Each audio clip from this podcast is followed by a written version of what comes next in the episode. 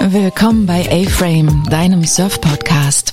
Mein Name ist Alexandra Schalaudek. Abwechselnd mit Peter Rochel und Michael Zirlewagen spreche ich mit Surferinnen und Surfern, MacherInnen und Underdogs des Surfsports in all seinen Facetten.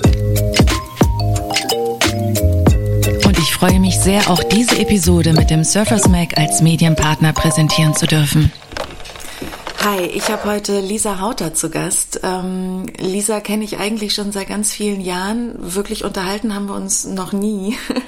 Und ich habe sie eingeladen, weil ähm, ich immer wieder mitgekriegt habe, dass sie, obwohl sie berufstätig ist, äh, Mutter ist, ähm, ziemlich viel surfen geht. Und ich würde wahnsinnig gerne wissen, wie sie das alles unter einen Hut bekommt. Lisa, schön, dass du da bist. Ich freue mich. Hm, danke, Alex. Ich freue mich auch und bin auch ein bisschen aufgeregt. Ich auch. Ich habe schwitzige Hände, Lisa. und äh, sage ich jetzt auch noch mal kurz dazu. Wir haben auch Marlin hier. Marlin ist, ähm, wie alt ist sie jetzt? Sie ist äh, vier Monate bald. Vier Monate bald und ähm, hängt, wie nennt man den Sack? Trage. In der Trage, ja klar, einfach in der Trage genau. an dieser dran und man hört sie vielleicht zwischendurch ein bisschen schmatzen, nur ähm, dass ihr euch nicht wundert. Lisa, ich würde ganz von vorne anfangen. Ähm, ich weiß, du kommst aus der Pfalz. Genau, ich komme aus der Pfalz und stöpst mein Partner auch. Und es in der Pfalz es geht ja um Surfen, deswegen fange ja. ich gleich den Bezug ja, auf Surfen an. Und wir hatten damals noch ähm, als es uns unser erster Urlaub gestartet hat, da war ich 17 und er 18 und wir sind ans Meer. Es war das erste Mal Meer für Stops. War einfach Frankreich, Lück, Trückwehr. und ähm, er hat dort mit dem Surfen einfach eine Stunde mal angefangen und dann gesagt, nach dem Abi will ich auf jeden Fall. Ja, das war klar, ne? Will ich surfen gehen. Und ähm, dann sind wir, meinst du, das geht so? Ja. Und dann ist er nach dem Abi losgefahren und hat dann auch erzählt, als ich gesagt habe, ich möchte das auch machen, ich möchte ihn besuchen. Damals in Portugal, meine Familie ist zufällig auch in Urlaub dorthin gefahren. Und dann hatten wir zufällig ein einziges Paar auch in unserer Heimatstadt in der Pfalz, die auch Surfer waren. Mhm. Waren wahrscheinlich jetzt, genau. Und die haben uns ihre Neoprenanzüge verkauft. Und äh, somit hatte ich so einen schönen Roxy Neo und bin dann eben losgezogen mit mit ihm auch zum ersten Mal äh, aufs Brett und fand das total anstrengend und habe gesagt, also ich glaube, ich mache dann Bodyboarden. ich schaffe das nicht. Und äh, ja, nach meinem Abi dann, was ein Jahr später war, habe ich dann auch einen Surfkurs gemacht in Frankreich, ganz klassisch hier beim Wellenreitverband und nach vier Tagen mir schon das Brett an den Kopf gehauen, durfte dann zwei Wochen nicht ins Wasser wegen einer Narbe, die, also einer krassen Wunde, die genäht werden musste. Und, Ach, krass. Aber irgendwie hatte die vier Tage gereicht, mich so anzufixen, dass ich mir nicht mehr vorstellen konnte, mit dem Bodyboard jetzt rumzufahren im Wasser. Und dann war für mich klar, ich brauche jetzt ein Surfbrett und jetzt geht's los.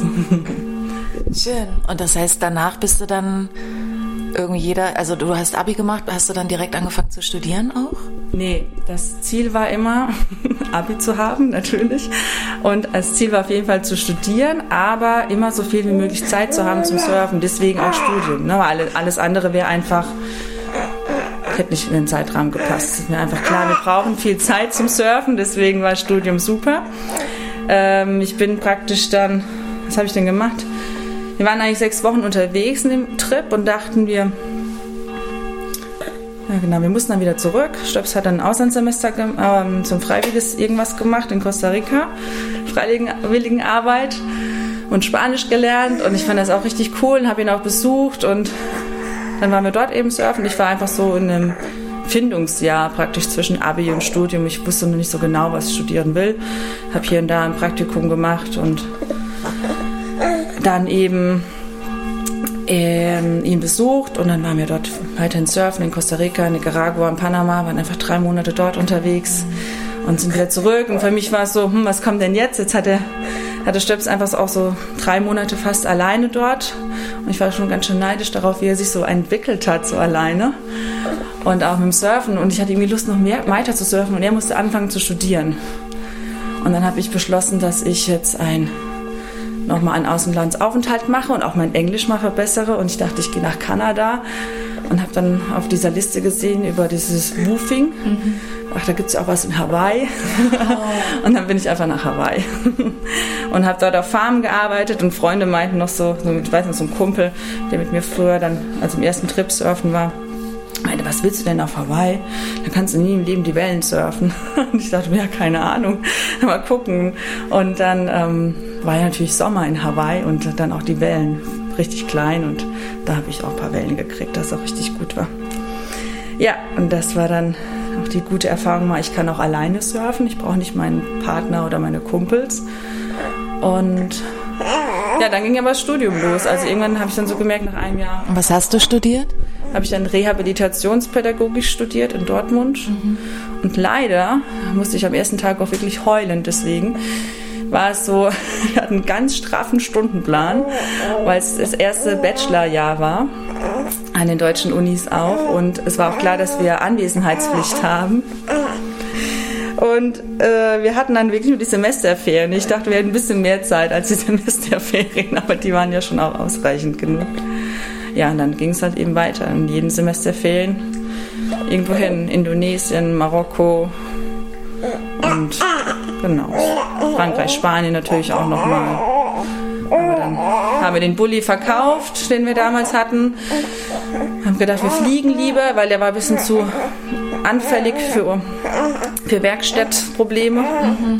Und ähm, dann sind wir viel rumgeflogen. Was war denn danach?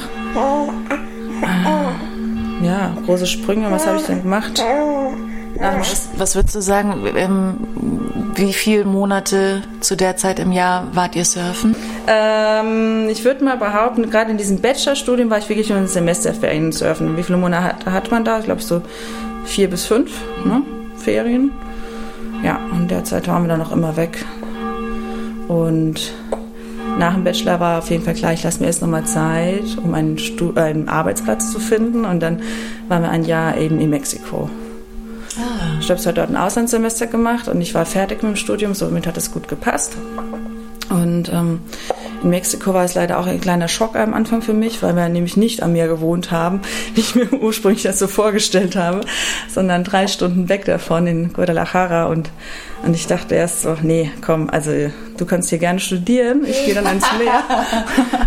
und dann hab ich, haben wir das nochmal so runtergerechnet und dann war klar, nee, es macht auch keinen Sinn, ich jetzt alleine irgendwo in Mexiko am Meer. Ich hätte jetzt auch, habe dann auch gemerkt, das macht, macht keinen Sinn. Dann haben wir Wochenendtrips gemacht oder auch mal zur Spring Break nach ähm, El Salvador und dann eben natürlich am Ende seiner, seines Studiums dort haben wir einen riesigen eine riesige Reise gemacht mit dem Pickup durch ganz Mexiko, nochmal die Küsten entlang, Baja und so weiter bis runter nach Oaxaca und haben dort im Pickup wirklich gelebt. Es war so ein Zweier-Pickup mit hinten einer offenen Ladenfläche mhm. anfangs und haben da wirklich auf der offenen Ladenfläche ge geschlafen, einfach eine Matratze draufgelegt bis wir dann irgendwann darauf hingewiesen wurden, dass es vielleicht ein bisschen zu gefährlich ist, auch mit, mit einer Frau eben so zu reisen und auch dann hat es auch zu viel geregnet. Dann, dann hatten wir uns ein Dach drauf bauen lassen und genau einmal eine Nacht in einem Hotel geschlafen. Innerhalb von drei Monaten. Also wenn man das jetzt so betrachtet, irgendwie schon ganz geil, dass man das, ja. dass man das noch so konnte. Ja. Einfach sich keinen Kopf gemacht hat. Genau, und dann nach Mexiko war ich wirklich auch so gefühlt ähm, sehr gestärkt, so in meinem Selbstbewusstsein als Surferin und weil ich mich auch gefühlt im Line-Up durchsetzen konnte, dachte ich. dann bin ich nämlich danach, der nächste Trip war dann nämlich äh, Marokko. Ähm, genau, ich habe dann erst ein Jahr gearbeitet, das war irgendwie nicht so cool, da habe ich gemerkt, ich muss wieder aufhören zu arbeiten. Da habe ich nämlich als in der Jugendhilfe gearbeitet und erstens lag mir dieser Job nicht und zweitens war mir einfach viel zu wenig Urlaub am Ende übrig geblieben. Es hat für eine Reise nach Peru gereicht, drei Wochen und davon oh. habe ich jetzt immer noch ein, wo ich denke, oh Gott, das war sowas von unnötig. Also es war schon cool, aber es ist viel zu kalt und viel zu kurz und überhaupt nicht das richtige Land dafür. Ähm, ja, und dann waren wir eben, wie war das denn? Genau, dann habe ich aufgehört zu arbeiten und gedacht, ich brauche, ich möchte nochmal als Surflehrerin arbeiten, irgendwie hätte ich da Lust drauf und ich möchte eine Yogalehrerausbildung machen. Das waren so zwei Ziele die ich dachte, die nutze ich jetzt aus, um einfach ein Jahr arbeitslos zu sein und ähm, mich darin einfach zu versuchen. Und dann habe ich in Marokko als Surflehrerin gearbeitet. Und wo hast du die Ausbildung gemacht? Die hat man für das Camp nicht gebraucht. Ah. Die macht, die, man ist kein Surflehrer offiziell, man ist ein Surfteamer. Das heißt, man kriegt halt vor Ort, also man, erstens muss man was lesen, dieses, ich weiß den Namen nicht mehr, so ein Buch eben, mhm. sollte man sich da durchlesen. Ich weiß jetzt nicht, ob das jetzt jeder gemacht hat, aber ich habe es gemacht. Und äh, dann vor Ort kriegt man auch immer wieder ganz, ganz eng ähm, mit Kontakt mit, mit dem Chef natürlich, der immer wieder auch Sachen erzählt. Und es geht immer darum, dass alles reflektiert wird, was beigebracht wird oder werden soll. Und das hat auch richtig Spaß gemacht. Also ich war dann von ersten Tag an marokkanischen Surfpraktikant. Super. Das war, das war richtig anstrengend. Ähm, wir haben es auch richtig in die Haare gekriegt. Ich nehme mich als ne, wo ich selbstbewusst gestärkte Surferin dann dort so rein, auch surfen und auch mit dem Kontakt mit ihm. Da habe ich echt ganz schnell gemerkt, so unsere Kulturen sind so unterschiedlich, wir sind so unterschiedlich aufgewachsen. Ich ja, ich müsste vielleicht einfach anders mit ihm sprechen, hab's aber nicht getan. Und deswegen hatten wir auch schnell Streit. Aber hat sich alles wieder erledigt. Irgendwann. Und ähm, aber auch im Line-Up, das war echt normal. Da habe ich einen Dämpfer gekriegt. So im Line-Up in Marokko ist einfach was anderes als im Line-Up in, in Mexiko, wo man im Line-Up Mexiko hat man viele Amerikaner. Mhm. Und äh, die sind alle sehr höflich. Und in Marokko ist es halt das absolute Gegenteil, ne? Mit, auch mit allen anderen. Es muss ja nicht mal nur Marokkaner sein, es sind ja auch alle anderen Nationen, die sich da einfach hinten anstellen, genauso ähm, anstrengend sein können. ja, aber ähm, da von Marokko aus wurde ich dann auch noch abgeworben nach Südafrika ans Camp. Das war auch ganz cool. Wow, wie ging das? Also wie, von wem wurdest du da abgeworben? Vom, also vom gleichen Chef. Allerdings hat der halt ein Untercamp in, in also Untercamp heißt sein eigenes Camp in Südafrika. Und da er nicht dort sein konnte, durfte ich mit dorthin und einfach seine Gruppen dann dort unterrichten. Also rumfahren und ein bisschen eher so ein Surf-Guiding machen. Das war dann auch richtig, richtig cool. Das heißt, du bist direkt von Marokko dann nach Genau, ich war Südafrika. eine Woche zu Hause in Köln, habe umgepackt und bin dann nach Südafrika. Hatte so ein bisschen Angst vor den Haien auch, also im mhm. Vorfeld. Verstehen hätte ich auch, ja. Aber als ich dann dort war, ich weiß noch genau, ich sitze im Line-Up und dann erst ist mir wieder eingefallen, dass es ja auch Haie gibt. Von daher ging das irgendwie schnell vergessen und ich habe auch nie einen gesehen. Es gab auch nie einen ein Alarm, während wir jetzt im Wasser waren, dass wir jetzt raus mussten und da dann eh alle anderen Server so entspannt sind, auch um einen drumherum war das jetzt kein Problem. Es war eher mal, als ich morgens alleine surfen war, dann hatte ich immer so ein ungutes Gefühl. Das Wasser war so trüb und es hat, es war auch eh wild und es war nicht wirklich surfbar und ich dachte nur, irgendwie, ich weiß nicht, da vorne hat es gerade so geplätschert. War das jetzt eine Welle oder war das jetzt ein Tier? Ich gehe mal lieber raus und ich glaube, das war eine ganz gute Entscheidung. Sag mal noch mal ganz kurz zurück, weil du vorhin meintest, irgendwie die vier Tage haben ausgereicht, um dich zu catchen beim Surfen. Kannst du noch irgendwie Weißt du noch, was genau das war, was dich da so gekriegt hat? Ich weiß, ich habe ohne Ende gelacht auf dem Wasser mit den yeah. anderen Schülern in der Gruppe. Ne? Das war ganz egal, ob, was wir jetzt hingekriegt haben. Also meistens halt noch wenig. Aber es sah erstens super witzig aus bei den anderen, was die gemacht haben. Auch später beim Videofeedback nochmal. Ich habe Tränen gelacht und auch einfach ja, sich da anstrengen, sich da rauskämpfen, auch wenn man am Anfang nur gegangen ist. Ja, man lag ja noch gar nicht auf dem Brett. Ne? Man durfte ja nur bis zur Hüfte ins Wasser rein, also mhm. ganz klassisch und nicht weiter. Klar ist ja Frankreich und auch gefährlich. Ähm, oh ja, und dann einfach aufs Brett drauf und ja, dieses Gleiten ja an sich ist ja auch schön. Ja, ne? ist ja egal in welchem Sport. Ja. Man, solange man irgendwie gleitet, sich fortbewegt, auch mit so einer Naturgewalt. Ja. Unheimlich schön. Und ich dachte ja am Anfang, es ist nichts für mich, weil es so anstrengend ist und ähm, ich auch eigentlich Tiefenangst habe. Mhm. Also auch beim See, egal wo. Ja, echt, okay. Ja, ich mhm. mag, also ich bin noch nie weit rausgeschwommen. Mhm. Aber dadurch, dass ich dann ein Brett bei mir dabei hatte, war das einfach ein ganz anderes Thema. Wobei, ja. ich habe immer noch damit zu kämpfen. Also allein im tiefen Wasser oder wenn es trüb ist unter mir, muss ich mich einfach auf andere Dinge fokussieren, dass ich nicht drüber nachdenke und dann ist alles gut. Ja. Und wie lange warst du dann in Südafrika? Da war ich, glaube ich, so sechs Wochen oder so. Nicht länger. Nee. Und konnte der Stöps dich dort besuchen, dein Partner? Nein, der musste. Ah, der, war, der, der musste studieren. Oder arbeiten, ich weiß schon gar nicht mehr. Okay. Ich glaube, der hat seine Diplomarbeit in der Zeit geschrieben. Ja, mhm. genau, das war das. Der musste da die Arbeit fertig schreiben und ich habe dann eben, deswegen bin ich auch dann zurück, wegen meiner ähm, Yogalehrerausbildung, die ging dann los. Ja. dann habe ich die gemacht hier in Köln. Und danach, ja, direkt versucht zu arbeiten als Yogalehrerin. Okay. Und dann ging es los mit dem Studium als ähm, Sporttouristikerin und Erholungs Erholungsmanagerin an der Sporthochschule. Ich dachte nämlich, was studieren wäre gar nicht so dumm. Mhm. Ich mache jetzt einfach noch einen Master. Dann habe ich ja wieder Semesterferien. und kann wieder surfen gehen. Genau, und dieses Arbeitsleben wollte ich eben nicht. Und ich dachte, so Studentenjobs kann man ja immer nebenher machen ja. und dann ja, einfach gucken, wie viel Geld dann so hängen bleibt für einen Trip. Und dann war wieder ein Dämpfer.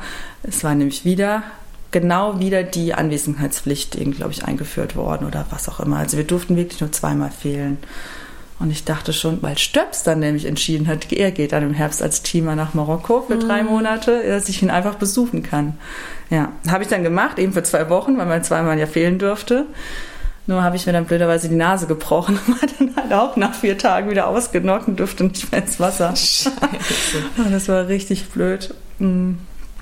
Genau, aber das war auch in der kleinsten Welle, die ich glaube ich jemals gesurft bin mit dem Longboard, ist mir das passiert. Shit, und das Longboard dann auf die Nase Ja, so richtig oh. schön weggeflippt seitlich und voll mm. auf den Nasenrücken und ähm, ja, es war einfach eine Platzwunde und dann meinten die eben leider dort, ich muss nächsten Tag nochmal kommen, weil das gerichtet werden muss.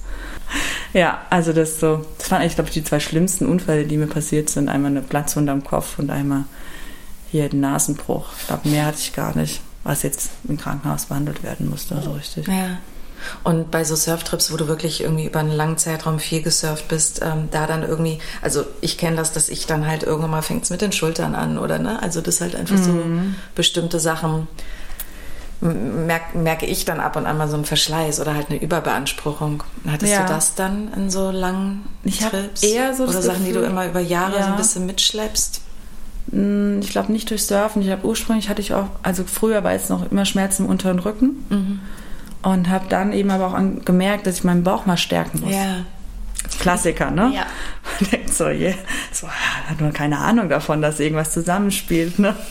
Mit 20, ich kann einfach surfen, ich bin nur fit genug. Ja. Und dann äh, ja, dann hat das schon mal geholfen im unteren Rücken und auch den Bauch anspannen, wenn man mhm. auf dem mhm. Brett liegt, mhm. hilft auch und nicht einfach nur rausstrecken. Das ist so genau das Gegenteil, vielleicht mal einziehen. Und natürlich klar Rippenschmerzen, gerade wenn man, wenn ich in den Tropen gesurft bin viel ja. und dann einfach ähm, ohne Neo auf dem Board ja. lag, da hatte ich auch richtige schlimme Entzündung mal so im, in Indonesien. Da konnte ich glaube ich so eine Woche oder zwei nicht aufs Brett, weil alles weh tat. Und da habe ich auch irgendwann gemerkt, dass es auch daran liegt, wenn ich huste und auf dem Brett liege, kann ich mir auch schnell da was verknacksen oder mhm. mir da die Rippe mhm. sich eben entzünden. Und das da eben aber auch zum Beispiel meine klassische Empfehlung für Surfer, ähm, dass mir einfach die Atmung hilft. Ganz viel Atmung in den Brustkorb und sich damit auch so die Zwischenrippenmuskeln ebenso zu stärken. Das finde ich auch super praktisch. Und natürlich Schultern wiederum ist genau das Gegenteil der Fall. Ich habe das Gefühl, wenn ich nicht paddel, habe ich eher mal Schulterbeschwerden als, und Nackenschmerzen und Verspannung, wie wenn ich viel paddel. Mhm. Ja, aber ich glaube, da ist jeder Mensch ja eh anders gebaut. Ja. Ja, das können, können wir ja auch noch hm, dazu sagen. Ähm, als Yogalehrerin hast du dich jetzt natürlich auch auf Surfer spezialisiert, was ja total toll ist. Ähm, du leitest mit einer Freundin, glaube ich, zusammen, ne? Monaraya. Monaraya? Monara Yoga. Genau. Monaraya Yoga, genau. Monara. Was heißt denn das, Monaraya? Monara. Monara, Monara heißt ähm, V. Ah. Und das kommt aus Sri Lanka. Mm. Genau, weil äh, ich hatte durch den Aufenthalt im Camp in Marokko wiederum Alex kennengelernt und Alex hat dann ein Camp in Frankreich geleitet. Dort war ich dann seine Yogalehrerin im Camp. Dann ist er, hat er noch ein Camp eröffnet in Sri Lanka, Drive-Thru. Und dann war ich dort die Yogalehrerin für zwei Saisons, genau. Und dann habe ich dort eben Steffi kennengelernt, die dann auch mit mir praktisch die Saison abgewechselt hat in seinem Camp und zusammen hatten wir dann eben eigentlich die Idee, in Sri Lanka Retreats anzubieten in dem Camp in der Nebensaison und daraus ist eben Monara Yoga entstanden. Und Monara heißt eben genau auf Singalesisch V und ist so das Wappentier von Sri Lanka mhm. und steht eben für Glück und Erfolg. Und wir dachten, Glück und Erfolg kann man ja immer gebrauchen und einfach an sich dieses Tier auch ein sehr schönes Symbol und Und der Name an sich ja auch super Ja, toll, schön. als wir damals nach einem gesucht hatten. Und da es eigentlich ursprünglich wirklich nur in Sri Lanka verknüpft war, dachten wir, Monara passt super, jetzt sind wir ja alles andere als in Sri Lanka, aber eben noch die Verbindung von Steffi und mir ist eben noch immer noch da, durch Sri Lanka eben. Und ähm, okay, aber nochmal kurz zurück, ähm, chronologisch. Das heißt, Südafrika, dann was kam dann? Südafrika, nach Südafrika kam Yoga-Lehrerausbildung, dann Kurztrips Marokko. Und dann hast du, dann hast du studiert. studiert. Genau, und dann im Studium habe ich, also Masterstudium dauert ja an sich zwei Jahre, wenn man es durchzieht. Und bei uns war es ja so, nach anderthalb Jahren war das, waren die Vorlesungen vorbei. Und dann war vorhergesehen, dass man ein halbes Jahr ein Praktikum macht. Und dann bin ich eben für das Praktikum nach Frankreich als Yogalehrerin. Nein, ich habe auch, ich habe auch in, in der Rezeption gearbeitet und somit halt auch mit dieses Camp praktisch kennengelernt in der Organisation, Okay, so, ja, was dahinter praktisch. steckt. So, und also, somit habe ich da auch schon mein ordentliches Praktikum gemacht. Und Und sag mal, der Stöps, dein Partner, was hat der studiert? Also hattet ihr für euch schon sowas wie eine Langzeitplanung, dass ihr gesagt habt, irgendwie wir studieren das und das und dann so. das, damit wir irgendwie, Nein. also immer so mit dem langen Blick auf, wir wollen irgendwo sein oder so viel Zeit haben, dass wir viel surfen gehen können? Oder war es immer Mm, ich glaube, irgendwie also Schritt für Schritt? Es war immer Schritt für Schritt und es war immer so einfach so eine spontane Entscheidung, wer, wer was macht. Also mit dem Studium auch, als auch mit den Trips. Und ähm, Langzeitplaner ist Stöps eh nicht. Ich schon ein bisschen eher. und ähm, es war, glaube ich, auch immer so, je nachdem, was der eine gemacht hat, also als er, ich hab, also ich kann jetzt nur von mir jetzt gerade sprechen, wenn, wenn er gesagt hat, er studiert jetzt und er hat so und so viel Semesterferien, war für mich klar, ist natürlich geschickt, wenn ich auch Semesterferien habe. Sonst ähm, macht er Urlaub und ich kann nicht mit. Und das ist eigentlich immer der schlimmste Moment, wenn der eine in Urlaub fährt und man nicht mit kann. Allerdings. Weil man arbeiten muss, noch umso schlimmer, wenn man was anderes Cooles machen würde. Ne? Jeder einen Trip vielleicht woanders hin oder so. Aber ja, und ähm, genau, somit haben wir uns da auch viel, viel natürlich überschnitten und auch viel, viel zusammengereist. Aber es gab wirklich auch mal Jahre, wo wir wo ich immer gemerkt habe, wir sind gar nie mehr zusammen geflogen, weil entweder einer schon vorgeflogen ist, der andere danach und, und umgekehrt wieder so zurück und oder ähm, ja, wie ich jetzt in meinem freien Jahr dann praktisch, wenn ich dann, dann bin ich halt nach Marokko und er hat mich nur besucht und aber jemals auch nur für zwei Wochen oder so, ne? Dann ist es, hat man sich auch mal phasenweise zwei Monate nicht gesehen, was natürlich so das Maximum war und äh, auch immer schlimm war, vor Ja. allem sich danach immer wieder so zusammenzufinden. Aber es hat natürlich auch vom Surfen her an sich mega gut getan, dass ich auch wusste, ich kann auch alleine, ich kann mir auch alleine die Spots aussuchen und alleine da raus paddeln und ich krieg das auch hin. Ja. So, habt ihr jemals überlegt, ähm, irgendwo im Ausland euch Stimmt, niederzulassen? da wolltest du ja, glaube ich, drauf hin. Ja. Ähm, ich hätte, ich würde es gerne. Gerade heute Morgen auch wieder gesagt, ich würde gerne einfach am Meer wohnen. ja. Ich will nicht immer nur dran denken, ich will am Meer wohnen, sondern ich will einfach da wohnen. Und ähm, ich dachte eigentlich auch, und viele unserer Freunde dachten das auch, und ich, das war die größte Angst von, unserer, von meiner Mutter auch, dass wir irgendwo mal bleiben und einfach nicht mehr zurückkommen. Und egal, wo wir jetzt länger sind, fragen auch viele wieder, bleibt ihr jetzt dort? Aber ähm, es ist einfach so, und es hat sich auch immer wieder gezeigt, und auch gerade jetzt nochmal, gerade in so einer Zeit, wie wir jetzt gerade sind, wie viel Sicherheit Deutschland auch für uns finanziell bietet, als Eltern, als Menschen, die in der Corona-Zeit arbeiten oder angestellt sind und äh, Krankenversicherung mäßig auch Ja. und so. Also einfach, was, wie gut es ist, hier die Basis zu haben und dass es sehr dumm wäre, jetzt mit keinem großen gesparten Vermögen, was wir ja nicht haben, eben woanders hin auszuwandern und eben auch ähm, merke ich auch immer wieder, gerade nach so zwei Monaten vermisse ich ganz doll auch meine Eltern und die fliegen einfach nicht, ne? Okay. Und meine Geschwister natürlich und so und dann und meine Freunde und alles, also alles, was ich dann hier jetzt auch in Köln habe oder eben auch noch in meiner Heimat. Und dann merke ich halt auch, dass es auch super wichtig ist und vielleicht auch einfach cool ist, wirklich nur in Urlaub zu fahren oder in so eine Elternzeit oder eine längere Zeit mal irgendwo anders hin und wieder nach Hause kommen zu können. Wobei ich immer wieder doch auch sage, ich würde gerne am Meer wohnen. Und hätte Köln anstatt ein Fühlinger See einfach am Meer, wäre ich der glücklichste Mensch der Welt. Ja, geht mir ganz genauso. Ja. Ich liebe Olga jetzt auch immer wieder, vielleicht einfach an die Nordsee zu ziehen ja. oder so. Also, denn, weil mich treiben letztendlich diese ähnlichen Gedanken um und äh, sowohl die Sicherheit als auch das soziale Gefüge hält mich irgendwie immer wieder dann doch hier. Und ähm, ja, das stimmt. Ja, und in, an der Nordsee, also da kann man ja durchaus auch ab und an mal surfen. Und äh, da hätte man beides. Man würde in sicherem Deutschland leben ja. und ähm, hätte trotzdem auch das Meer. Genau. Ähm, okay, das heißt, in den ganzen Jahren viele Surftrips immer irgendwie geschaut, das miteinander zu verbinden oder jeder für sich. Und dann kam irgendwann mal die Familienplanung dazu. Genau. Ja. Die kam dann nach. Kam die denn? Die wurde leider auch so ein bisschen um die Trips geplant. also war ich nicht so ein bisschen dafür, also fand ich ein bisschen blöd, weiß ich noch genau. Jetzt im Endeffekt weiß natürlich alles gut, wie es gelaufen ist, kann man ja nicht anders sagen, aber da würde ich auch so, die Familienplanung war schon auch, äh, okay, wann hat denn er seinen Malediven-Bootstrip? Den hat er jetzt einmal im Jahr. Und dann derzeit sollte ja natürlich nicht das Kind kommen. Weil dann wäre er ja auf dem Boot. Nein, also dann müsste er natürlich zu Hause bleiben, aber ähm, einfach nur, das wurde so ein bisschen beachtet und dann, ja, dann kam, kam Luan auf die Welt und dann war es natürlich so auch für mich direkt das Gefühl, wann kann ich das nächste wieder surfen gehen. Also erstens, wie lange kann ich surfen? Das war, glaube ich, so die eine der ersten Fragen, die ich dann gestellt habe bei Feststellung der Schwangerschaft. Wie lange darf ich denn auf dem Bauch liegen? Da erinnere ich auch noch, wir hatten mal kurzweilig Kontakt ähm, wegen, wegen so einem ah, Dokumentarfilm und da warst du hochschwanger und ihr wart in Marokko ja. und äh, da bist du auch noch hochschwanger surfen gegangen. Ja, hochschwanger jetzt glaube ich nicht mehr.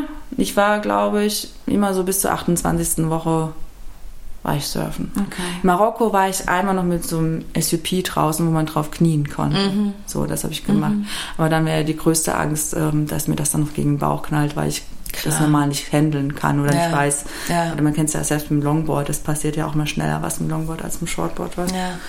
Und ähm, ja, genau, also dann, das war wirklich, es hat auch immer geklappt, bis zur 28. Woche dann zu surfen und dann eben war der Bauch einfach zu dick, dass ich noch drauf liegen konnte oder auch die Power zu wenig oder zu viele Leute im Line-Up. Das mhm. ist auch immer, jetzt auch wieder gemerkt auf Teneriffa, hier in meiner zweiten Schwangerschaft, das ist, wenn zu viele Leute auch im Line-Up sind und ich die nicht kenne und ich weiß, also weil ich das Line-Up nicht so kenne, wie weil ich jetzt ein paar Tage nicht mehr surfen war und wieder reingehe und dann merkst du, ich weiß nicht, was sie machen, ob die es können, wann die reintroppen vielleicht oder reinfallen oder auch bei den Duck Dives dann auch immer wieder überlegen, man soll ja nicht Luft anhalten in der Schwangerschaft. Jeder Duckdive kann man natürlich nicht äh, schaffen, ohne Luft anzuhalten. Mhm. Und dann auch, wie lange ich unter Wasser gehalten werde und so. Und dann das, das, auch ah, das habe ich noch gar nie bedacht, dass man während der Schwangerschaft die Luft nicht anhalten soll. Mhm. Das kriegt man zumindest im Yoga gesagt. Also man soll da beim Yoga Atemübungen vermeiden, wo man Luft anhält. Und Rückschluss ist natürlich beim Surfen dann, was mache ich, wenn ich unter Wasser bin. Na klar. Aber ja, da dachte ich selbst so, ich glaube, ich kann das ganz gut einschätzen und war dann auch immer, bin dann auch immer wieder raus, wenn ich gemerkt habe, es wird jetzt zu doll oder ich schaffe das körperlich nicht mehr. Einfach so diese Sicherheit, die man ja dann auch hat. Man ja. bringt ja auch als Surfer irgendwann Sicherheit mit, kann ich diese Welle surfen oder ist mir das, die Bedingungen passen die mir gerade oder gehe ich lieber wieder zurück ja. an Land oder ja. komme ich eh nicht raus. Ja. ja. Und ähm, bevor euer erster Sohn geboren wurde, ähm, war das dann auch mit, also auch mit einer Sorge, mit einer Angst, also ich, so im Umfeld irgendwie, okay, können dann die Trips noch so stattfinden, wie sie bisher stattgefunden mm. haben? Macht man das alles mit Kind? Macht man es nachher mm. nicht mehr? Ähm, halt so die ganzen Sorgen, die ich so von Surfern um mich herum auch kenne, die dann kommen, wenn, wenn das erste Kind kommt. Hattet ja. ihr das auch? Ja, also als erstes ging es ja schon mal los, dass ich gemerkt habe, als ich gemerkt habe, ich kann, jetzt, da waren wir auf den Azoren und an so einem Spot mit Felsen und da saß ich aber nur am Strand heulend, weil ich gemerkt habe, ich kann da jetzt nicht mehr rein, ich bin zu schwanger, also ich kann mir das jetzt nicht mehr zutrauen. Ja. Einerseits das, und habe ich so, da ging, glaube ich, so der erste Schritt los, okay, ich bin jetzt in der Rolle gerade eine andere geworden. Also ich kann jetzt nicht mehr, ich bin jetzt Lisa Surferin, sondern äh, bin jetzt plötzlich erste Rolle Mutter und ich mhm. muss jetzt eher so auf das Kind achten und da ging es wirklich so los. Da habe ich gemerkt, okay, jetzt, muss, jetzt werde ich, werd ich pausieren müssen, aber diese Pause habe ich nicht so als Pause gesehen, sondern eher so als endgültig, oh Gott, ist jetzt vorbei.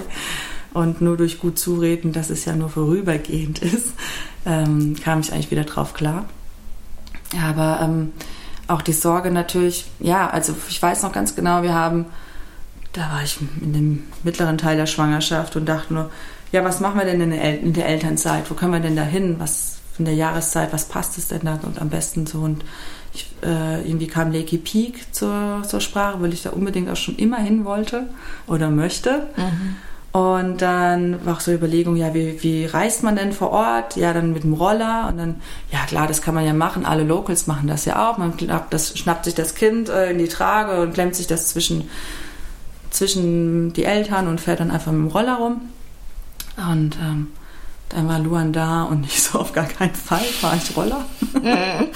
ich gehe nicht einmal nach Sri Lanka und fahre Tuk-Tuk, aber plötzlich so die Beschützerphase so da und in ein Land mit Mücken, also mhm. Moskitos. Nein, das machen wir auch nicht. Und dann schwitzen wir und tragen das Kind da rum und plötzlich fliegen so ganz viele Länder auch wieder weg und wir haben so gemerkt, oh Gott, jetzt ist eigentlich so das, wofür wir jetzt Zeit hätten, zu einer perfekten äh, Wellenzeit auch für das jeweilige Land, ist irgendwie alles rausgefallen und rausgebrochen. Ähm, ja, das war natürlich im ersten Moment schade, aber dadurch, dass man ja das Kind dann hatte, war es plötzlich eigentlich egal. Also so in, in der Ein Planungsphase. Ersatz, ja. In der Planungsphase sind wir jetzt auch gerade wieder. Wir hatten gerade heute Morgen ein Gespräch darüber, wo sollen wir denn hin. Klar, also jetzt einfach unabhängig von Corona. Wir haben es einfach mal ausgeklammert, weil man weiß ja nie, wie, wann was los ist, wie man darf. Und ja, das sind wirklich Überlegungen, fahren wir in ein Land, wo das Wasser warm ist und dann, dass die Kinder auch im Wasser schön spielen können, dann ist aber auch gleichzeitig viel zu heiß und ja, die Moskitos oder fahren wir jetzt ein Land, wo das Klima einfach angenehmer ist, auch um den Tag rumzukriegen, also ähnliches Klima wie bei uns, wie Südafrika mhm. oder ja, Neuseeland fällt jetzt wahrscheinlich eh raus, ähm, weil man ja gerade nicht einreisen darf. Aber, ähm, Und äh, in Neuseeland wart ihr ja auch schon, ne? Genau, würden wir aber nochmal hinführen. Okay. Wie lange wart ihr da nochmal? Da wart ihr lange auch. Da waren wir ursprünglich geplant drei Monate und im Endeffekt waren wir dann sechs. ja, genau. Und das trotzdem haben wir nicht alles gesehen. Nee. Und, und dadurch, dass wir eben dann auch irgendwann so einen Flow hatten und wussten, zu welchem Wetter, zu welchen Wellenbedingungen, man, zu welcher Küste man fährt und da auch einfach die Orte kannte, wo man sich gut hinstellen kann und wusste, was auf einem so zukommt, dann, dann, dann dachten wir, es wäre schon ganz cool, das einfach nochmal zu machen, jetzt mit diesem Wissen und ja. natürlich ein größeres Auto kaufen und ähm, weil man dann doch noch ein bisschen mehr Platz, Platz braucht jetzt, aber. Und das war ja auch eure erste große Reise mit Kind, oder? Genau, also wir sind davor nach Marokko mit Luan für neun Wochen, aber dann auch ins Camp mhm. oder eine Unterkunft einfach. Und Marokko ist ja eh so unsere zweite Heimat seit zehn Jahren eigentlich jetzt schon. Und äh, genau, dann war Neuseeland diese erste große Reise, ja. Wie war das mit Kind? Im ah, Auto der, lebend? Im, also der Flug an sich alleine schon mal die Hölle, aber der geht ja rum. dann im Auto lebend, am Anfang auch wirklich ganz schlimm, aber ich meine, ihr kennt, also man kennt das ja, wenn man einen Campervan hat und man ja. fährt damit los, man braucht immer so ein bisschen Zeit, um sich wieder zurechtzufinden, außer man hat wirklich einen eigenen und hat den schon seit zehn Jahren, da weiß man, wo alles hinkommt. Aber das war bei uns ja schon immer so, dass wir irgendwo ankamen und uns was gekauft haben. Dann musste alles immer erst seinen Platz finden und es dauert alles immer so lange, bis man so seine Routine hat. Mit Kind noch viel schlimmer. Mhm. Vor allem, wenn man diesen dämlichen Kindersitz da rumpacken. Und wir hatten leider auch so ein Auto, das muss man immer, also da muss man auf der Rückbank schlafen. Und das muss man eigentlich immer umklappen, wenn man gefahren ist. Also zurückklappen, also mhm. immer umbauen. Mhm.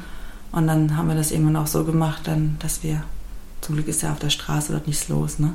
dass wir dann einfach abends, im, wenn wir in die Nacht reingefahren sind, dass ich hinten schon umgebaut habe, während Luan vorne im Kindersitz auf dem Beifahrersitz saß und ich habe hinten das Bett während der Fahrt fertig gemacht, damit es fertig ist, wenn wir ankommen und so weiter. Und dann haben sie sich auch dran gewöhnt, aber eigentlich war das Auto zu klein. ja. Und es ist dadurch auch echt stressig und man kackt sich dadurch leider auch oft an. Also ja, aber das tut kleine man ja, Faktoren, ja. weswegen man dann einfach nur genervt ist. Ja, aber das ist ja wahrscheinlich generell so, ne? Also ist vielleicht dann nochmal verstärkt in so einem kleineren Rahmen, aber ähm, das ist ja etwas, was ja in Familien grundsätzlich passiert, oder? Dass ja, es halt genau. einfach mehr Reibungspotenzial Natürlich. gibt, dadurch, dass halt einfach ein Familienmitglied das mehr stimmt. da ist. Das stimmt. Und das hat man einfach auch, wenn man jetzt im schönsten Land der Welt ist. Eben, das ist einfach so. Das ändert sich einfach nicht. Ja. Also man hat die gleichen Probleme, wenn man es runterbricht, nur eben hat man die Welle vor der Haustür und ja. Äh, kann seinem Partner beim Surfen zugucken, während man sein Kind stillt und hofft, dass man dann auch noch surfen kann, wenn man dann noch Lust hat. Also das war dann auch so ein anderer Faktor. Dann manchmal hatte ich auch einfach keine Lust und das hat mich irgendwie auch wiederum geärgert. Also dann hat einfach so ein bisschen das Feuer gefehlt, weil ich, mhm. weil ich auch müde war oder Hunger hatte und oder die Welle jetzt nicht so, wo ich, und auch neu, wieder ein neuer Ort, neue Welle und da muss man sich auch wieder reinfinden. Und auch da dann das Verantwortungsgefühl, also genauso wie in deiner Schwangerschaft, dass jetzt halt irgendwie mit dem Wissen, da ist ein Kind, für das ich verantwortlich bin, also mhm. wahrscheinlich auch weniger Risikobereitschaft. Genau, echt gehemmt, mhm, ja. Denke ich mir, ja. Gerade, ich weiß noch, die ersten Sessions in Marokko und ich habe immer wieder auf dem Parkplatz geguckt, so ist alles noch in Ordnung oder muss da nicht eigentlich mal wieder gestillt werden oder ah, was mache ich überhaupt hier? Es kommt gerade keine Welle seit fünf Minuten, da kann ich auch eigentlich mit Luan am Strand sein. Also mhm. wo ich einfach früher zwei Stunden easy im Line-Up ausgehalten habe, manchmal sogar drei, je nachdem wie warm es war und und dann jetzt eben plötzlich so nach einer halben Stunde merke, ja, es reicht, ich kann auch raus, ich habe jetzt so meine Wellen gesurft und jetzt brauche ich es nicht mehr. Ja. ja. Und sag mal, wie habt ihr das finanziell gemacht? Also sechs Monate Neuseeland. Neuseeland ist ja jetzt auch nicht sonderlich günstig. Ähm, das habt ihr alles aus Ersparten dann finanziert, oder? Ja, das Interessante ist, also wir haben ja beide keine Jobs, wo wir jetzt viel Geld verdienen. Also ja, eben. Wir normal verdienen, vielleicht sogar weniger als normal. Ja. Ähm, ich hatte auch echt Bammel vor Neuseeland. Und wenn man sich die ganzen Blogs durchliest dann schaut auf deren Rechnungen der Familien, die dort durchgereist sind, was sie drauf haben, das sind halt Sachen, die haben wir nie im Leben drauf. Also wir haben keinen Sitzplatz Luan nochmal dazu gebucht. Warum auch? Hat ja nichts gekostet. Mhm. Natürlich ist es dann nervig im Flugzeug, wenn er auf dem Schoß sitzt, aber würde er ja eh. und ähm, dann das andere, wir haben ja ein Auto gekauft und wieder verkauft. Und also wir haben uns nichts gemietet. Dann, was kommt denn noch dazu? Genau, ich glaube, das Auto ist das Größte eigentlich. Ja. Und ich glaube, wir haben 2000 Euro Verlust gemacht für sechs Monate und ich glaube, für 2000 Euro kannst du ein Auto enough, für einen ja. Monat mieten. Ne? Ja, ja. Und ähm, ja, so Sachen eben. Dann vermieten wir die Wohnung ja immer, da haben wir da keine Ausgaben. Und runtergerechnet sind wir super wenig ans Ersparte ran. Wir hatten auch Glück, der Kurs hat sich auch zu unseren Gunsten verändert. Mhm. Auch durch Corona, glaube ich, war das so ein bisschen bedingt und somit war das, waren die Lebensmittel dort nicht teurer als bei uns. Ich glaube sogar eher billiger. Okay. Also im Endeffekt ist es ein Gerücht, dass es teurer ist. Und dann wart ihr wieder da und dann seid ihr gar nicht so viel später dann nach Teneriffa.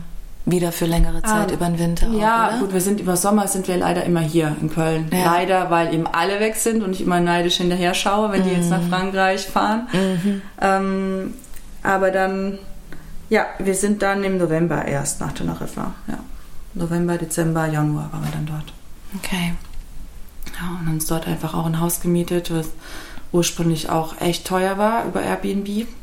Und dann aber im Gespräch, wir, als wir gefragt haben, wie viel es kostet, wenn wir länger bleiben und schon sind voll die Verhandlungsstrategien überlegt hatten, hat er uns sogar noch unterboten in unserer Vorstellung. Von daher war das auch richtig gut und das hatten wir auch geteilt mit der Familie noch. Von daher. Und was hast du für ein Gefühl, wie nimmt der Luan das so an und auf, ähm, die Reisen und das Wiederkehren und neue Orte? Gut. Der nimmt das echt gut auf.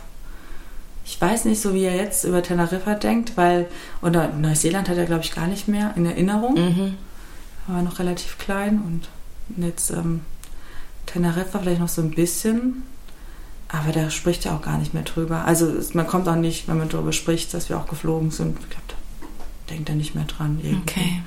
Das ist dann, dann sind wir eben wieder da. Mhm. Ich merke nur so, wenn wir dann nach Hause kommen, nach jedem Trip, jetzt mit ihm, dann geht er schon sehr freudig durch die Wohnung. Also am Anfang ist er durchgekrabbelt oder sich umgeschaut und jetzt rennt er dann durch die Wohnung und freut sich da zu sein. Aber mehr merkt man da jetzt nicht. Und das Gute ist, dass er jetzt auch, wenn wir irgendwo sind, er schläft dann auch abends. Egal, ob ich jetzt meine, ich besuche meine Eltern, meine, meine Schwester oder meinen Bruder und schlafe dann auch bei denen. Und das ist bisher eigentlich egal, wo ich ihn hingelegt habe. Also, das macht eigentlich keinen Unterschied. Ja, super. Mhm. Und jetzt hast du gerade schon den nächsten Trip angesprochen und wie viel da rausgefallen ist. Wo seid ihr jetzt dann gelandet? Was macht ihr? Wie macht ihr es? Wissen wir noch nicht. Okay. Wir haben jetzt einfach nochmal alle Optionen durchgesprochen. Ähm, ja, also ich meine jetzt auch gerade mit Teneriffa war es halt praktisch, dass es nicht so weit war. Ja. Ne, und das Spanien ist ja eh ein cooles Land, eine coole Lebensart. Und ich konnte ja von dort aus arbeiten und jetzt mit den ja, mit den anderen Sachen, dann ist natürlich die Frage, wo wohnt man? Also das, ich habe so, meine Prioritätenliste ist, das Land in sich ist mir nicht so wichtig. Ich will nur, dass wir alle schwimmen gehen können. Mhm. Also dass auch die Kinder gerne ins Wasser gehen können, dass es nicht so kalt ist. Ich will nicht die ganze Zeit rumfahren müssen im Auto. Ich will direkt, direkter am Meer sein. Und ja, wie wohnt man? Also wie ist die Unterkunft so, dass man sich eine Unterkunft die nah am Meer auch leisten kann? Gönnen kann, weil das war selbst in Teneriffa auch schon anstrengend. Da mussten wir zwar nur zehn Minuten mit dem Auto fahren, aber das hat irgendwann auch genervt. Und zum Spot dann nochmal laufen. Also das ist ja alles dann eine Zeit, die dann immer drauf geht, wenn einer von uns eine Session macht und Klar. der andere dann da irgendwo sitzt. So. Ja. Ohne Auto, mit Kind. Und das ist dann auch immer die Überlegung, was, was ist jetzt wichtiger, als auch wie verbringt man einfach seinen Tag im Auto und, und, laufend ohne Familie oder eben macht man coole Sachen zusammen. Ja, das ist einfach, ich habe jetzt so eine Liste in meinem Handy gerade erstellt, da steht einfach drin Nicaragua, El Salvador, Peru, aber das ist wirklich nicht mein Land. Chile vielleicht, aber ist auch super kalt. Dann, äh, da war man nämlich auch, ja, schon mal drei Monate, auch mit dem Auto, aber das war auch so, dass ich früh morgens nicht ins Wasser gehen wollte lieber geschlafen. ähm, ja, dann gibt es noch, was gibt's noch? Am Schluss kommen ja doch wieder nur Kanaren wahrscheinlich in Frage wegen Corona oder vielleicht selbst die nicht einmal, vielleicht auch nur Nordsee, vielleicht nicht einmal die. Ähm, ja, ist auch immer eine, ein Abwägen von Mexiko werden wir auch super gern mal ja. wieder hin und aber ein Abwägen von ist es gefährlich für die Kinder im Sprich von ja Moskitos, Hitze, und macht es dann Spaß überhaupt noch, wenn man tagsüber eben sechs Stunden mit den Kindern im klimatisierten Zimmer sein muss oder äh, ja, ja. einfach ja, wie verbringt man den Tag? Aber sich das so konkret vorstellen, ich glaube, das ist immer wichtiger geworden.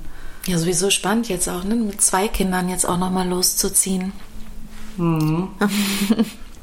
ja, wie viel Platz braucht man? Ja. Auch ein größeres Auto mit zwei Kindersitzen und so weiter. Das ist schon schon eine Nummer. Mhm. Aber jetzt, ähm, wir kriegen es ja auch durch Freunde so mit.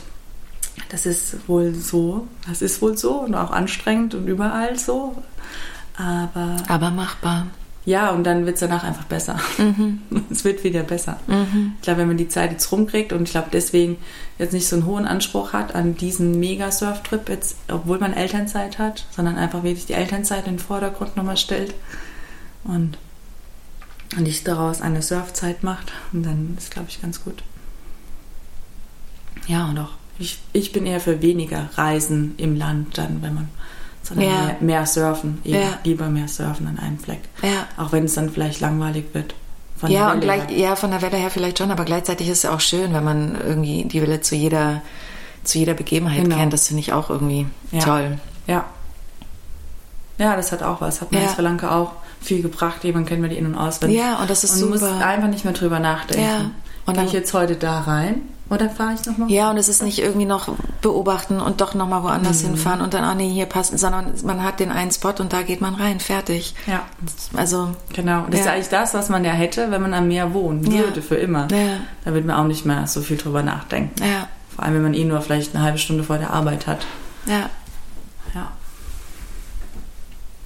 Und gerade hast du gesagt, auf Teneriffa konntest du von dort aus arbeiten. Das heißt, du arbeitest jetzt auch in der Sporttourismusbranche. Also du bist irgendwo fest. Nee, ich habe als Yogalehrerin. Als Yogalehrerin genau. gearbeitet. Und das machst du auch weiterhin mit deiner Yogaschule. Und ihr habt auch, ihr habt auch irgendwie noch eine Firma gegründet, ne? Mit also ich habe, ich bin einerseits festangestellt bei Yes Yoga mhm. und ähm, natürlich jetzt in Elternzeit und ich darf aber nebenher arbeiten als Freiberuflerin, was ich schon immer gemacht habe.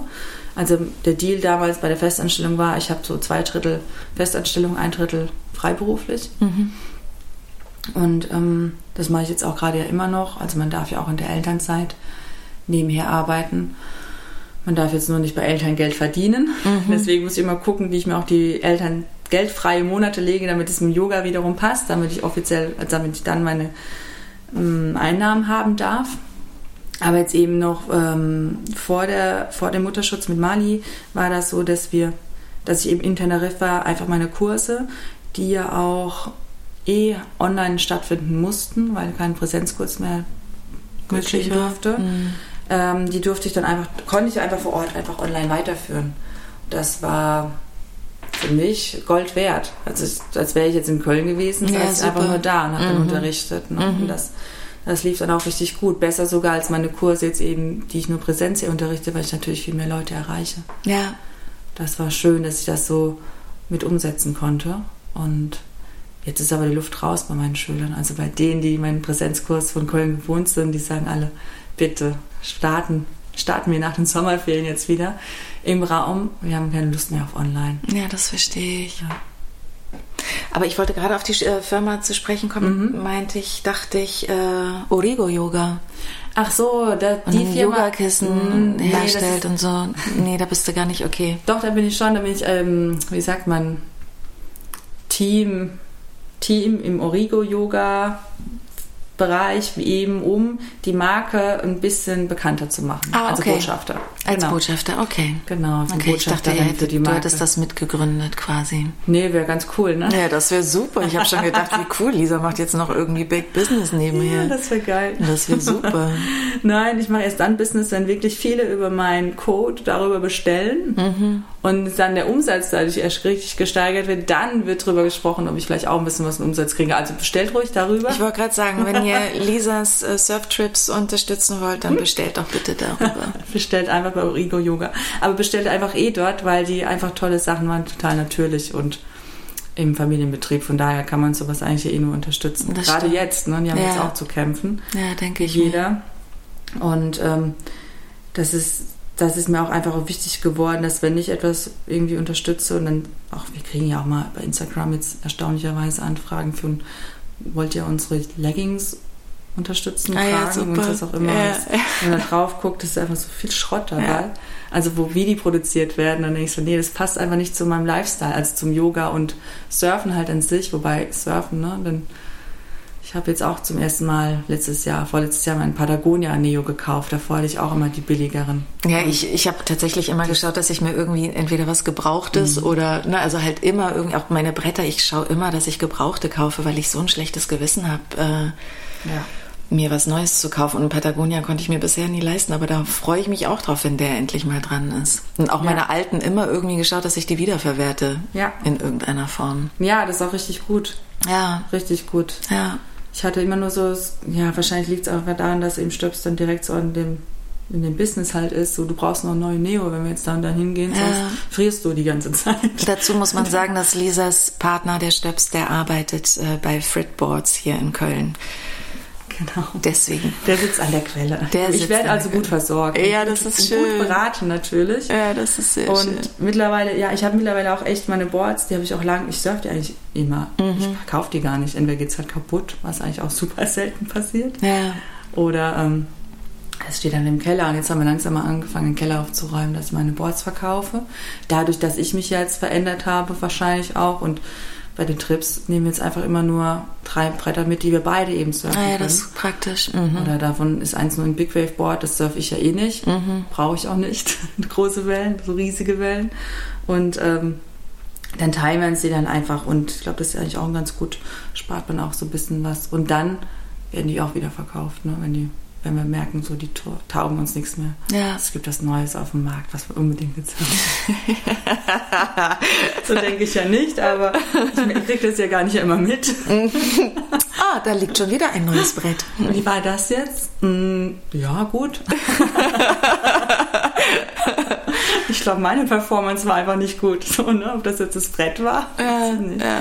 Nein. Ja, einen so kleinen Unterschied merke ich schon. Aber ähm, ich bin auch froh, dass ich da immer sehr gut beraten werde, auch wie viele Finnen ich da reinmachen soll äh, und bei welchen Bedingungen jetzt eben welches Brett und irgendwann, bis man dann wieder so drin ist, weil dadurch, dass ich dann eben nochmal schnell das Kind stille und dann mich nochmal schnell anziehe und dann vielleicht nochmal auf Klo muss, mich wieder Neo aus und dann man eh viel zu, noch schnell was esse, weil das geht ja auch. Und dann bin ich ganz froh, dass dann äh, Stöpsel mir das Board immer vorbereitet ja, und auch, ich, dass ich gar nicht überlegen muss, welches Board. Deswegen bin ich früher auch immer nur mit einem gereist, weil ich gesagt habe, ich habe keine Lust mehr, jedes Mal Gedanken machen zu müssen. Erstens welcher Spot und dann noch welches Brett. Na klar. Und dann noch wie viele Finnen rein, ob jetzt Thruster oder Quad oder was auch immer. Mhm. Nee, das ist mir viel zu viel Arbeit. Ja, das verstehe ja. ich. Und da bin ich lieber so rein und fühlen und drauf los. Ja. Da ist das.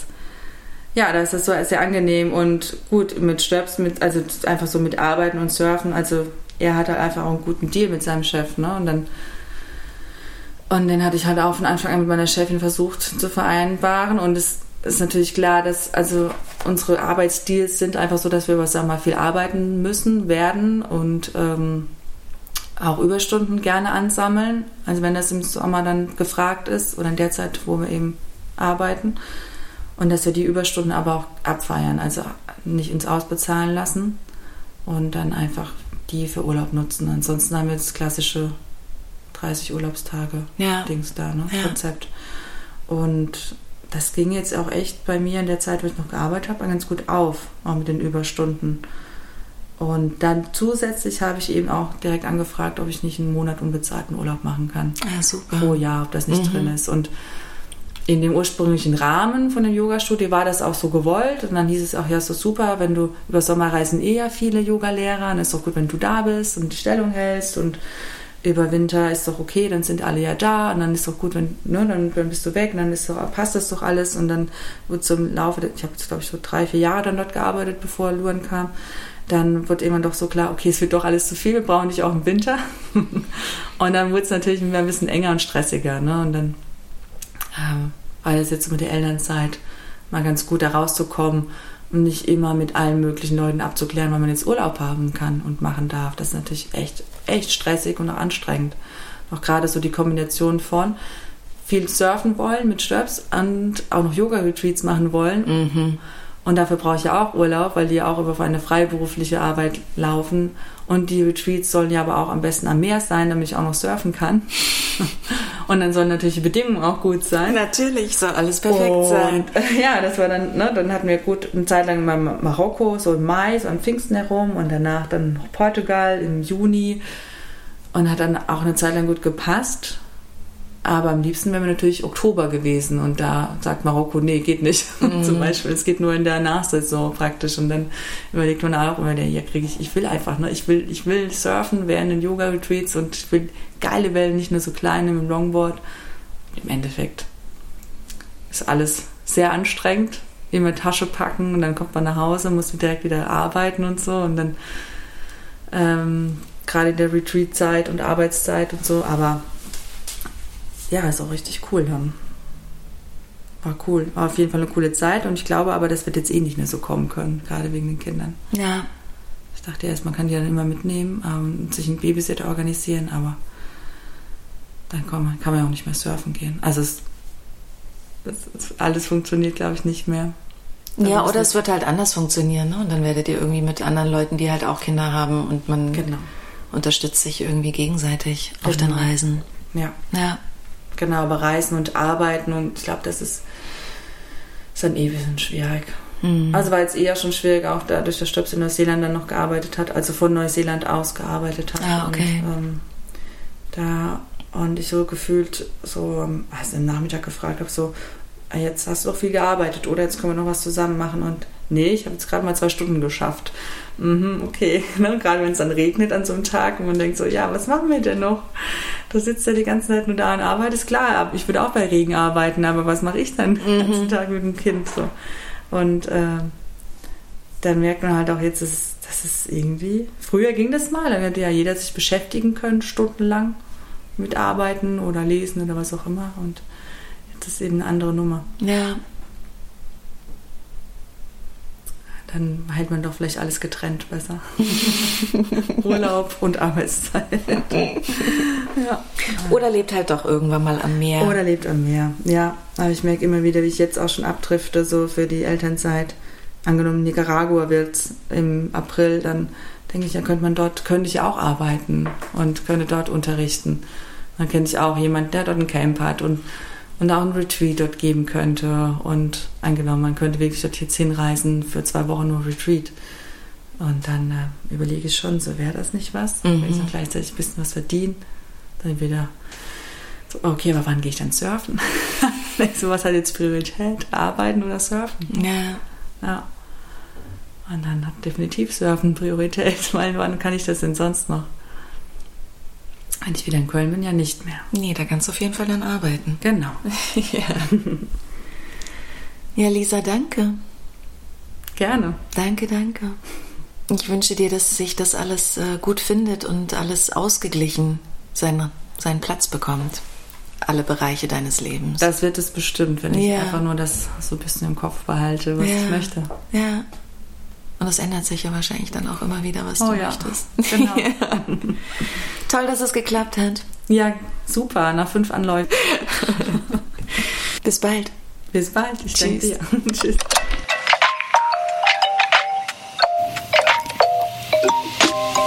Wenn dir diese Folge gefallen hat, dann hinterlass uns gerne eine gute Bewertung und 100.000 Sterne und was es sonst noch alles gibt, was uns ganz nach oben bringt. Alle Infos und Links zu dieser Episode findest du in den Show Notes auf unserer Website. Und wenn du Fragen oder Anmerkungen hast, wir freuen uns auf dein Feedback.